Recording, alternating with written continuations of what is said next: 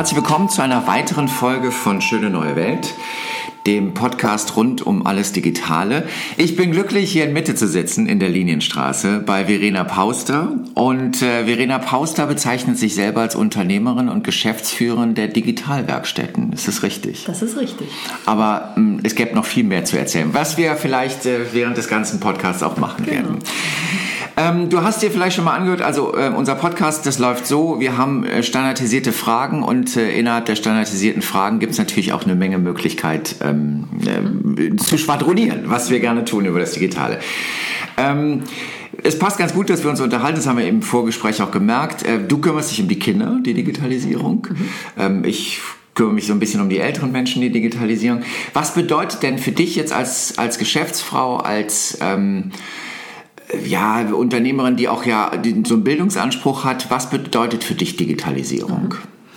Also Digitalisierung bedeutet für mich eigentlich eine neue Lebens- und auch Arbeitsrealität, in die wir e- entweder alle schon reingekommen sind, weil wir schon erwachsen sind und schon arbeiten. Kinder leben jetzt aber auch schon und die leben schon in dieser digitalen Lebensrealität.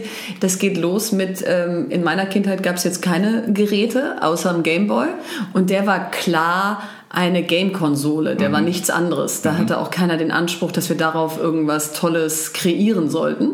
Ähm, diese Geräte sind aber für die Kinder jetzt omnipräsent und gerade als Mutter, aber auch sonst als gesellschaftlich interessierter Mensch fragt man sich, wie wollen wir denn mit diesen Geräten und der Digitalisierung miteinander leben? Was sind die Werte, auf die wir uns einigen? Was wollen wir unseren Kindern beibringen? Sollen die in diesem Konsumentendasein stehen bleiben oder wollen wir denen vielleicht auch beibringen, Gestalter dieser neuen Welt zu werden? Also insofern ist für mich Digitalisierung kein abgeschlossener Bereich, sondern betrifft jeden Lebensbereich und es wäre sozusagen meine Hoffnung, dass wir den Anspruch haben, ähm, überall im Driver Seat sozusagen zu sitzen Ja. und selber entscheiden zu können, was wir mit dieser Digitalisierung machen wollen. Also Digitalisierung ist eher etwas, was man bezwingen, beziehungsweise nicht nur bezwingen, sondern einfach beherrschen, Beherrschen, kann. Genau, genau. beherrschen kann Ja. und ähm, nicht etwas, was irgendwie über uns, weil man hat ja gerade so den Eindruck ähm, in der gesellschaftlichen Diskussion, dass die Digitalisierung über uns herkommt und wir Du, wissen gar nicht, du, was wir tun wenn wollen. du bei Google Digitalisierung eingibst und Ja. dann auf Bilder drückst, dann äh, siehst du lauter dunkle Männer mit Aktenkoffern, äh, die vor Einsen und Nullen weglaufen oder von denen erschlagen werden oder so. Ähm, und das ist das Bild der Deutschen, dass Digitalisierung per se erstmal was Schlechtes ist Ja. und was, was uns die Jobs wegnimmt und das, was uns die Daten wegnimmt oder wir keine Kontrolle über unsere Daten haben. Und wenn du das jetzt noch auf Kinder überträgst, dann kannst Ja. du dir ungefähr vorstellen, welches Bild wir dann im Kopf Ja, haben. Und es geht einfach darum, neue Bilder im Kopf zu haben, wenn wir an dieses Thema denken. Nämlich Bilder, wo wir eben nicht wegrennen vor der Digitalisierung und uns auch jetzt nicht heroisch ihr entgegenstellen, sondern mit ihr zusammen überlegen, wie wir leben wollen. Ja, ich, also ich finde, ähm, äh, also für mich ist es so, wenn ich ähm, über Digitalisierung mit, mit Freunden rede, kommt ganz schnell so dieses äh, Wort digitaler Detox, was ich ja auch, ich, ich, ich finde es richtig, dass man sich irgendwie Gedanken darüber macht, äh, dass, dass es einen nicht wirklich überrennt, aber ähm, das ist irgendwie das Erste. Und ich kann mich gut daran erinnern, dass es vor elf Jahren ein ganz anderes Bild war, dass man irgendwie gedacht hat, geil, das sind die Möglichkeiten, die wir brauchen. Und, und ähm, Wobei ich auch da, ich würde jetzt nicht, also das finde ich eigentlich ganz gut an den Deutschen, dass wir auch diese Seite beleuchten aus, es kann jetzt auch nicht ein Selbstzweck sein, ein Gerät in der Hand zu halten, ja, weil ich war viel in China und in anderen Ländern und da sitzt du zum Teil beim Abendessen, bei so einem Business-Abendessen am Tisch, zwölf Menschen haben ihr Handy Mhm. nicht nur auf dem Schoß oder unterm Tisch, sondern sozusagen vorm Gesicht. Mhm. Und es gehört einfach noch nicht mal mehr zum Kodex, sich miteinander zu unterhalten. Ja. Ähm, geschweige denn dem anderen zuzuhören oder Interesse zu bekunden oder irgendwas. Und das ist, glaube ich, ein bisschen das, was ich als große Stärke von Deutschland oder Europa auch in dieser digitalen Welt von morgen sehe, dass wir jetzt nicht komplett unsere Werte über Bord schmeißen und sagen, äh, diese Geräte sind so spannend und so toll und die können alles und wir geben jetzt das Zwischenmenschliche auf, sondern ich finde schon, dass den Konsum beschränken und sozusagen das gestalterische Element weiter nach vorne heben. Und damit mhm. meine ich, jeder sollte in der Lage sein, Fotos zu bearbeiten, einen Animationsfilm oder einen Stop-Motion-Film selber schneiden oder drehen zu können, einen Podcast aufnehmen, ja. ist auch eine digitale Kompetenz, ja. ja. So das sollte einfach jeder können, damit man dafür nicht Agenturen und Berater und so weiter braucht, sondern das muss sozusagen unser Handwerkszeug der Zukunft sein. Und da müssen wir ansetzen. Ich glaube, wir müssen jetzt nicht aufrufen zu Leute, nutzt eure Geräte mehr, mhm. äh, denn da würde ich sagen, sind wir auch schon am oberen Limit, ja, was ja, da ja. noch irgendwie geht. Ne? Das, da hast du 100% recht. Ich, ich habe, oder für mich ist das immer so, ein, so, ein, so ein, ähm, ähm, eine schöne Begrifflichkeit, so eine nachhaltige Digitalisierung. Genau. Also, dass man einfach genau. hingeht und sagt, wie sehen wir in zehn Jahren aus? Und wenn wir in zehn Jahren ähm, alle nur noch vor den Dingern hängen, das wird alle überhaupt, völlig irre. Ja, das wird genau. äh, nichts bringen. Jetzt gehen wir mal gleich in in medias res. Wie oft nimmst du täglich das Handy zur Hand? Naja, seit es die Bildschirmzeit von Apple gibt, äh, wird mir das ja äh, sozusagen mhm. transparent gemacht. Sonntags morgens, das finde ich total gemein. Ja, das ist echt ja, ja. gemein. Dann kriegt man so die Quittung seiner Woche. Ähm, das Positive ist, ich mache relativ viel E-Mails auf meinem Handy. Das heißt, mhm. wenigstens, wenn dann diese Bilanz kommt, war das jetzt nicht irgendwie nur Social Media oder mhm. Rumgedaddel. Ähm, aber das ist ähm, sowas wie drei Stunden am Tag. Mhm. Ähm, und davon eben Großteil Browser oder E-Mail.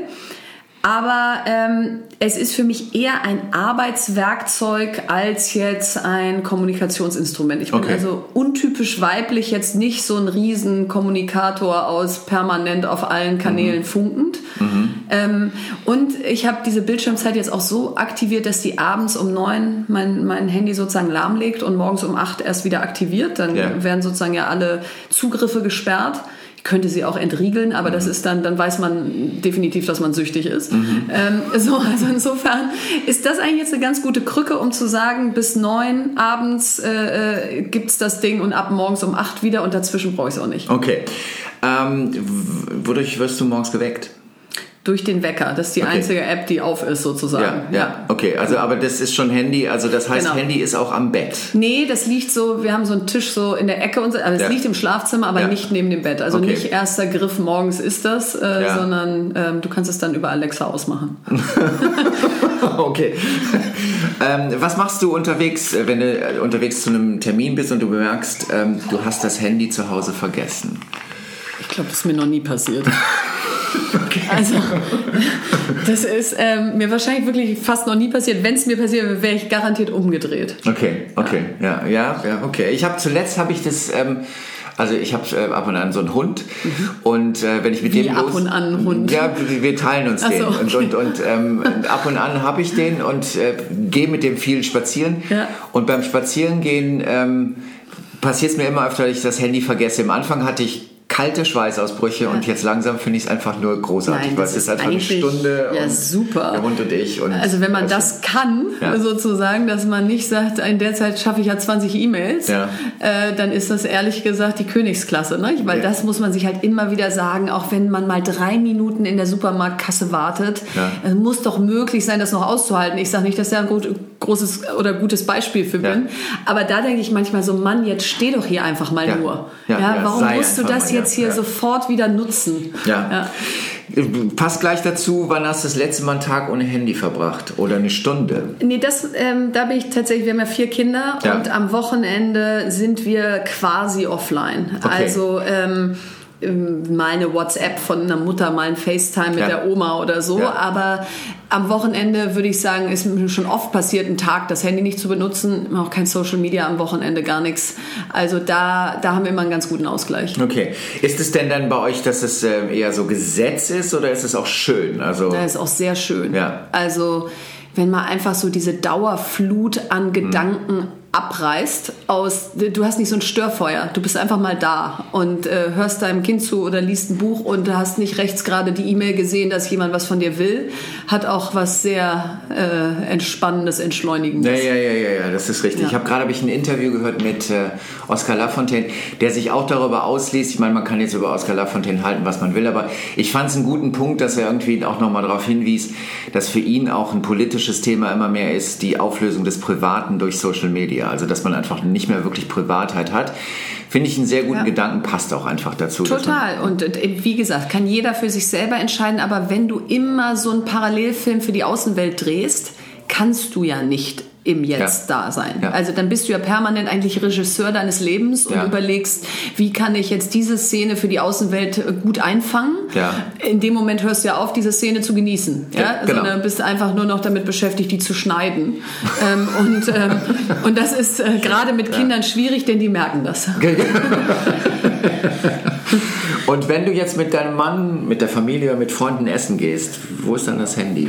Das ist dann in der Handtasche. Mhm. Und sagen wir mal, also ich käme jetzt nicht auf die Idee, wenn wir da essen, das rauszuholen und da irgendwas mhm. drauf zu machen, außer man zeigt sich irgendwie ein Foto oder irgendwas. Mhm. Ähm, was ich mir aber vor zwei oder drei Jahren hart antrainieren musste, ist, wenn dann, also wenn ich zu zweit essen bin und der andere geht auf Toilette, ja. dass ich es dann nicht raushole und ja. denke, jetzt kann ich ja mal gerade sechseinhalb Minuten gucken, ob irgendwas ja. Tolles passiert ist. Mhm. So, und das ist so ein bisschen wie wenn du mit dem Hund spazieren gehst, das habe ich jetzt inzwischen gelernt, in diesen sechs Minuten einfach mal mir die Leute um mich herum anzugucken und äh, mein mein Wein, Wasser oder sonst was weiter zu ja. trinken und nicht sofort wieder in so einen Modus zu verfallen. Okay.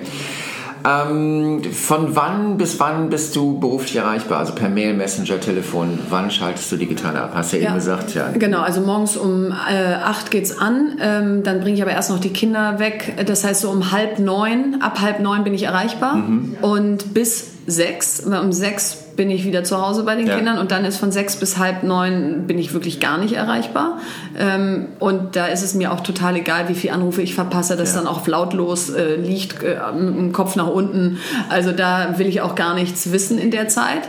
Ähm, und dann arbeite ich nach halb neun am Laptop weiter, ja. aber nicht unbedingt am Handy. Das geht ja dann eh um neun aus. Also ja. dann ist es eher noch den Tag aufholen, weil wenn du eben Mutter und äh, Unternehmerin bist, dann ist um sechs irgendwie noch nicht alles fertig. Ja, das ist, ähm, das vermisse ich manchmal. Meine Kinder sind äh, schon groß und da ist das Handy eher Kommunikationsmittel, also weil sie wohnen einfach ja. nicht mehr bei mir und ähm, aber ähm, das vermisse ich manchmal, dass man irgendwie wirklich noch so diese Familienzeit hat und die auch ähm, digital dann einfach wirklich abschaltet und sagt, okay, es ist nur Quality Time. Das ist jetzt eher so, ich kenne es aber meiner Freundin, die ähm, nutzt dann eher das Handy, ähm, um die Quality Time mit den Kindern zu haben. Deren Tochter zum Beispiel ist in ähm, in London und äh, dann steht dann manchmal das Handy neben ihrem Rechner und das äh, Handy in London steht auch neben dem Rechner sind so und virtuell sind zusammen. Ja. Also die ja, reden auch gar nicht wirklich miteinander, ja. sondern ähm, nur zwischendurch, ach guck mal hier und, nehmen und, so teil an Genau, ich schicke mal den Link und was weiß ich, okay. was irgendwie sehr schön ist. Da finde ich es dann auch wieder ähm, um dann mal ähm, in, in, wieder in dieses Horn zu stoßen, dass man es ja nicht nur verteufeln muss. Total, da ist dann was also, Verbindendes, ja, ja, ja, Und das muss man ja wirklich sagen. Also Großeltern früher besuchte man ja. alle drei Monate und dazwischen schickte man mal eine Postkarte. Und wie nah die heute am Leben der Enkel dran sind, ist wirklich toll. Ähm, ich glaube zu deinem Punkt ebenso wie verbringt man noch Quality Time zusammen. Es hängt auch, glaube ich, immer von, wenn man jetzt einen Partner hat, vom Partner ab. Wenn beide eher, sagen wir mal, süchtig sind, hast du ja kein Korrektiv. Ja. Ich habe jetzt eher einen Mann, der jetzt das nicht so wichtig findet, permanent noch dieses Gerät in der Hand zu halten, ja. ähm, obwohl er das auch tagsüber die ganze Zeit nutzt. Ja. So und dann merkst du selber, wenn du es übertreibst, ja, viel schneller, als wenn der jetzt auch bis 11 Uhr vor dem Ding säße, dann würde ja keiner sagen, leg mal weg. Ähm, so, also das empfinde ich immer so ein bisschen als Segen, dass er mir zeigt, wenn es zu viel ist. Okay. das war ein bisschen nervig dann, aber in welcher Zeit antwortest du auf eine E-Mail äh, bzw. auf eine Messenger-Nachricht? Wie schnell, wie hektisch bist du? Ähm, sehr schnell. Ja. Ähm, ich würde es nicht als hektisch bezeichnen, sondern eher als, ich habe so eine äh, unausgesprochene Regel, dass E-Mails ähm, und Nachrichten, die ich unter einer Minute, also jetzt nicht WhatsApp, äh, WhatsApp muss ich jetzt nicht in Echtzeit beantworten, mhm. weil das meistens eben auch nichts Dringliches ist. Ja. ja? So, aber E-Mails, die ich unter einer Minute beantworten kann, beantworte ich sehr schnell, ja. ähm, weil sie dann einfach wieder weg sind und nicht ich sie immer wieder sehe und denke, ach, da musst du ja auch noch irgendwas machen. Die, für die ich mehr Zeit habe, die, die brauchen maximal einen Tag weil ich äh, dieses tolle Plugin für Gmail habe, Boomerang. Da kannst du also jede E-Mail dahin boomerangen, wo du sie haben willst. Sprich, ja. die brauche ich erst Mittwoch, die ja. brauche ich erst morgen um neun. Und abends habe ich also meine ganze Inbox leer geboomerangt. Ja. Je nachdem, musste ich es heute beantworten oder nicht. Und das ähm, verschafft mir abends dann das Gefühl von, ich gehe nicht ins Bett und habe noch tausend Gedanken, sondern ich habe das Gefühl, so, der Tag ist erledigt. Jetzt kann ich auch bis morgen um acht Mal an was anderes denken. Das ist aber eigentlich ein schönes Stichwort, weil was du da sagst, äh, ist ja auch ein total gutes Beispiel dafür, wie man mit Digitalisierung die Digitalisierung im Zaum halten total, kann. Total. Also, ich möchte keine E-Mails abends mehr kriegen. Ja. Also abends um neun pausiere, pausiere ich meine Inbox ja. und habe bis dahin die auch leer gemacht. Ja. So, und dann äh, gibt es mir dieses Gefühl von äh, Urlaub äh, für, für 13 Stunden. Okay, okay, okay. Oder 11, falsch gerechnet, von ja. 9 bis 8. Ja. Alles gut. Wir Details, Details. ähm, was ist für dich momentan das größte Problem an der fortschreitenden Digitalisierung? Ähm, das größte Problem ist, dass äh, sie eben in keinster Weise alle Menschen in diesem Land gleich erreicht. Mhm. Ein Beispiel ist, ich saß neulich ähm, mit einem sehr bunten Kreis an Menschen zusammen und der eine beschrieb die Situation in einem äh, Dorf in Sachsen, wo sie wenig Edge haben. Ja. So, und jetzt haben wir Startup Teens gegründet, eine Non-Profit-Organisation, um Jugendlichen Unternehmertum beizubringen und haben da YouTube-Videos. Ja. Und die sind genau angelegt aus, die können jeden erreichen. Jugendliche konsumieren Social Media in der Tram, in der U-Bahn und mhm. so weiter, gucken Videos mit Untertiteln. Und damit haben wir sozusagen für uns das Gefühl gehabt, jetzt kann das ja jeder sehen. Und nicht nur die, die einen ambitionierten Lehrer haben oder eine gut ausgestattete Schule und so. Nee, können sie nicht. Weil wenn du irgendwo in einem Dorf mit Edge sitzt, dann kannst ja. du kein YouTube-Video ja. dir angucken. Und, und das war so ein bisschen wir sitzen hier in dieser Blase Berlin-Mitte oder in den großen Städten und auch da lässt es ja nun wirklich zu wünschen übrig, wie, wie unser Breitband oder unser WLAN ähm, funktioniert. Und dann vergisst du aber, dass es ganze Landstriche gibt, die können also wirklich gar nichts. Sie können nicht Runtastic mitlaufen haben, wenn sie joggen ja. gehen. Die können nicht äh, YouTube-Videos sich angucken. Die können auch im, folglich nicht Nachrichten konsumieren, wie es andere tun. So, und dann wundern wir uns, dass es ein Digital Divide gibt, äh, der immer stärker wird. So, und das ist äh, aus meiner Sicht das Hauptproblem. Denn wenn die Digitalisierung nur dazu führt, dass ich nenne sie jetzt mal sozusagen die Eliten noch mehr Zugang zu dem Wissen der Welt und zu allen möglichen Themen haben und wir aber den Großteil der Bevölkerung nicht mitnehmen, dann müssen wir uns auch nicht wundern, dass Digitalisierung in den Köpfen nichts Positives ist. Mhm. Ähm, jetzt dann gleich mal, also was siehst du als größte Chance gerade der Digitalisierung? Größte Chance sehe ich, dass es wirklich gerade auch im Bereich der Medizin, ähm, im Bereich, haben wir eben gesagt, der Kommunikation zwischen Menschen, im Wissensaustausch, äh, gibt es einfach Riesenchancen der Digitalisierung, die wir früher nicht hatten ähm, und wo man einfach jetzt sich vielleicht daran gewöhnt hat, wo man aber eigentlich noch viel mehr feiern müsste, Richtig, dass das jetzt ja, ja, das möglich ist. Ne? dieses Feiern, das finde ich, das ist ja. uns wirklich ein bisschen abhanden gekommen. Also, dass ich habe ich war, ähm, als ich noch jung und Haare hatte, ähm, da war ich ziemlich viel in den USA, habe noch sehr viele Freunde da. Ich habe einfach einen so engen Kontakt mit denen, mhm. das wäre, das war auch früher nicht möglich. Nein. Also früher habe ich mir Kassetten hin und her geschickt. Ja. Das heißt, eine Kassette hat um die drei Wochen gedauert. Bis ich die Antwort hatte, war anderthalb Monate vorbei. Ja. Also das, ähm, das muss man sich einfach mal immer wieder zurückrufen. Genau. So war früher die Realität und heute Echtzeit, Telefonate und, und, und FaceTime und was weiß ja. ich was alles und äh, bin wirklich in deren Leben drin. Das finde ich ziemlich schön. ja, und es das heißt ja immer, Mensch, die Kinder sind heute viel enger mit ihren Eltern als früher und wie kommt denn das und so? Natürlich auch dadurch. Jetzt kann man sagen, wenn es dann ins Helikoptern abdriftet, ja. dass du permanent fragst, ja, ja. wo bist du denn, mein Schatz? Dann ist es vielleicht auch fraglich, ob es so eine große ähm, sozusagen Verbesserung ist. Aber erstmal miteinander in Kontakt zu sein und äh, Familien, egal wo sie wohnen und Menschen, egal wo sie wohnen, nah an sich dran zu haben, ist positiv und die medizinische Entwicklung in Stanford Stanford gibt es jetzt so eine App, die ähm, Hautkrebs, äh, Leberflecke, sozusagen eine riesen Datenbank aufgebaut ja. hat. Und wo du wirklich in Echtzeit ähm, gegen eine Datenbank das laufen lassen kannst, was einfach die Chance, Hautkrebs früh zu erkennen, ums Millionenfache gesteigert hat, ja. weil es nicht mehr vom einzelnen Arzt abhängt. Und da verstehe ich nicht, dass die Deutschen sagen, also das möchte ich aber nicht, dass da mein Bild von meinem Leberfleck drin ist. Da ist kein Name dahinter, da ist keine Adresse dahinter. Da geht es einfach nur darum, dass es eine riesen Datenbank ist, mhm. die in Zukunft den Menschen ähm, Krankheiten sozusagen wegnimmt, die sie nicht haben wollten. So und da sind wir aus meiner Sicht viel zu kritisch und sehen viel zu wenig die Chancen. Mhm.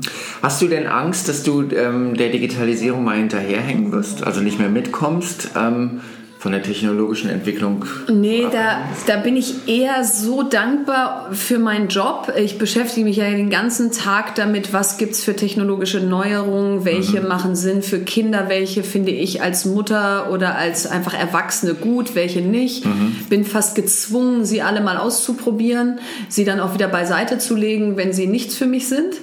Und das ist aus meiner Sicht der größte Luxus an meinem Job, dass ich gezwungen bin, vorne dabei zu bleiben. Ja. So, das heißt, jetzt einen Zustand mir vorzustellen, wo ich sage, puh, da komme ich nicht mehr mit, kann ich mir vorstellen, dass das bei so einem Bereich wie künstlicher Intelligenz oder Blockchain so sein mhm. könnte, wenn ich, weil das muss ich jetzt gerade nicht in der Tiefe durchdringen so, jetzt ist die Frage, muss man jede Technologie in der Tiefe durchdringen, um, um nicht sich abgehängt zu fühlen? Aber auch da würde ich wahrscheinlich irgendwann sagen, das will ich jetzt mal verstehen und dann würde ich mir äh, lauter Vorträge anhören und ja. schlaue Menschen treffen, weil ich dann doch sage, ich möchte es zumindest mal durchdringen.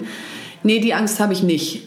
Aber die Angst habe ich eher, dass das bei unseren Kindern passiert. Die verbringen drei Stunden am Tag, also Jugendliche in ja. Deutschland im Schnitt auf Social Media. Das sind 1000 Stunden im Jahr. Das sind bis zum Ende ihrer Ausbildung vier Jahre Wachzeit auf Social Media. Wahnsinn. Ja. So. Und dagegen stellen wir nichts. Ja.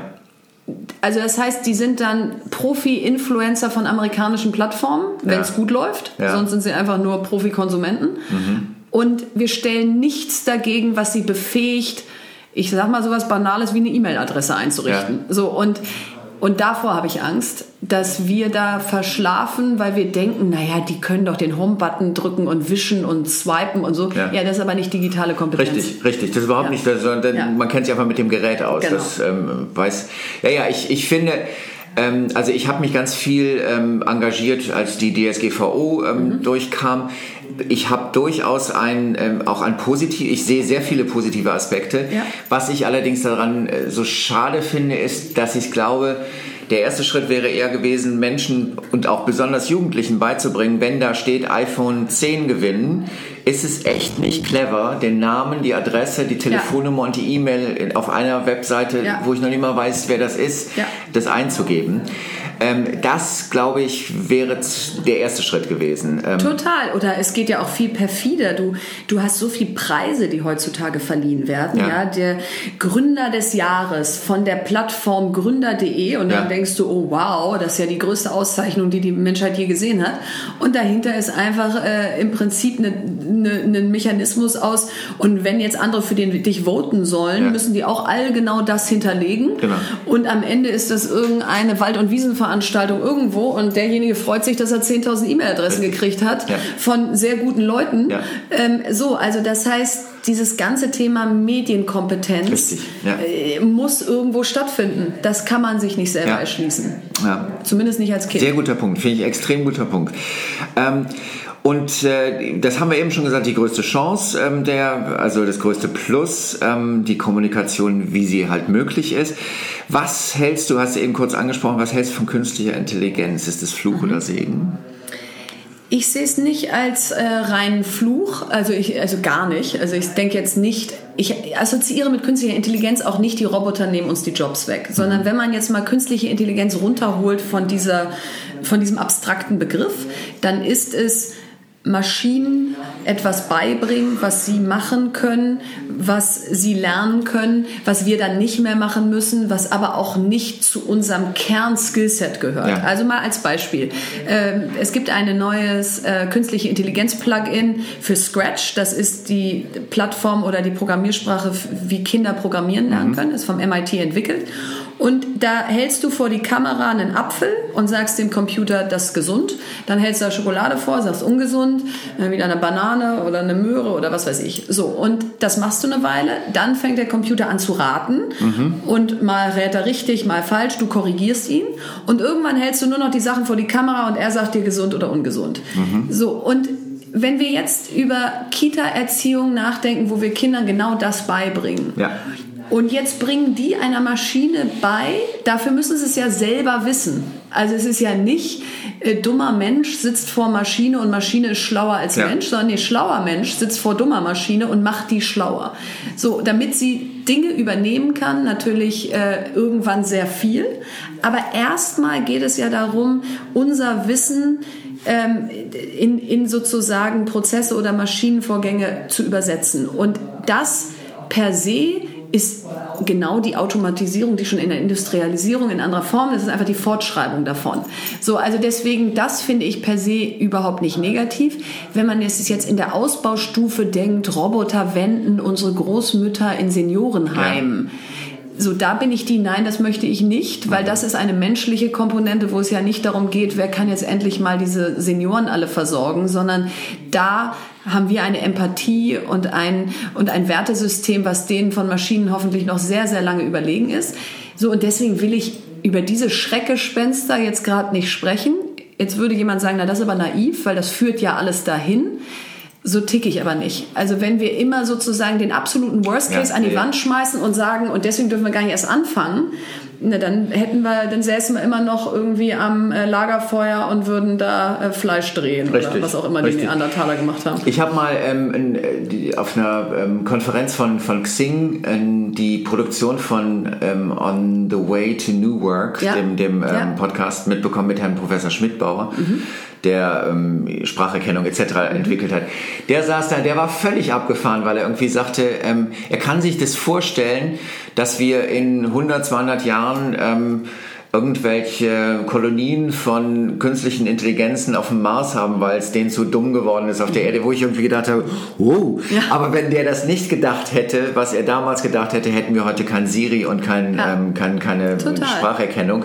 Und äh, das finde ich irgendwie immer eigentlich auch so ein so ein, ähm, naja, das ist, ist so ein Ziel, dass man irgendwie sagt, lass uns doch ruhig verrückt sein und lass uns verrückte Dinge denken, weil am Ende kommen nützliche Sachen dabei. Das und ich glaube, ein weiterer ganz wichtiger Punkt ist, die Digitalisierung ist ja ein globales Phänomen. Ja. Wir können ja nicht sagen, die macht an den Ländergrenzen Halt. So, das heißt, wenn wir Deutschen uns jetzt dafür entscheiden würden, wir mögen künstliche Intelligenz nicht, ja. weil am Ende irgendwie Roboter durch unsere ja. Straßen laufen. Ja dann ist das aber den Chinesen egal. Nee, genau. Und denen ist das richtig egal in dem Bereich. Ja? Also das ist ja äh, spooky, um es ja. mal so zu sagen, was die da für eine äh, für Ressourcen auf dieses Thema allokieren.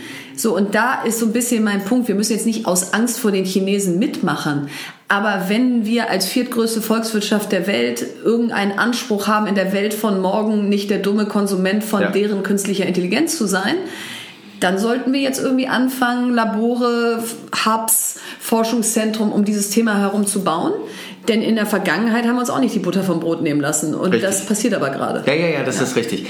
Ähm, wobei, wo wir hier sitzen, ihr entwickelt da draußen Kinder-Apps, mhm. ähm, ihr seid ziemlich erfolgreich. Warum weiß man das nicht so? Warum seid ihr nicht? Ich glaube, wenn man kleine Kinder hat, ja. also zwischen zwei und sechs, ähm, dann kennt man Apps von Fox and Sheep. Ja. Also das geht mir immer wieder so, dass ich beim Abendessen sitze und jemand sagt, was machst du denn? Ich so, naja, unter anderem Apps für Kinder. Aha, okay. Kenne ich gar nicht. Was denn so? Und ich so, naja, Schlafgut oder kleine Bauarbeiter ja. oder Streichelzoo. Und dann guckst, gucken die auf ihre Handys. Habe ja alle. Ja. So, also wir stellen nicht die Marke Fox and Sheep so in den Vordergrund, sondern eher die Namen der Apps. Und wenn du keine kleinen Kinder hast, dann lädst du dir auch nicht Schlafgut runter. Aber wir stellen das jetzt mal hier ganz weit in den Vordergrund, weil ich finde es immer wieder toll, wenn deutsche Unternehmen dann doch, weil es wird ja oft erzählt, dass deutsche Unternehmen ja. einfach nicht äh, in der Digitalisierung so die Rolle spielen. Also insofern ganz weit nach vorne. Am Schluss geht es ganz einfach zu. Du hast die ganze ja. Zeit schon geschielt. Ähm, was heißt JPEG, weißt du das? Das ist ja eine gute Frage. Ähm, nee. Siste, ich wusste das auch nicht, aber ich konnte mich ja vorbereiten. Ähm, es gibt ein, ein Institut, was 1992 einen Standard festgelegt mhm. hat, wie man Bilder kodieren kann und mhm. komprimieren kann. Das ist das Joint Photographic Experts Group. Oha. Daher kommt es auch, dass es ab und an JPG bzw. Ja. JPE, das ja. sind die Experts Group. So. Guck mal, das muss man äh, Joint, äh, jetzt habe ich schon wieder Joint Photographic Experts Group. Okay. 1992 ja. ist dieser Standard festgelegt ich jetzt gesagt, hätte ich zur Not Siri gefragt. Ja, ja, genau. Aber weil, nein, das wäre das wär schon, schon recht. Ja, das wär schon wieder eine Bildungslücke geschlossen. Das wollen wir ja am Schluss. Absolut. Ich finde das unheimlich inspirierend. Mir macht dieser Podcast so viel Spaß und auch wegen dir, weil du das so toll das gemacht freut hast. Mich sehr. Es ist ein tolles Gespräch gewesen. Viel Erfolg. Dankeschön.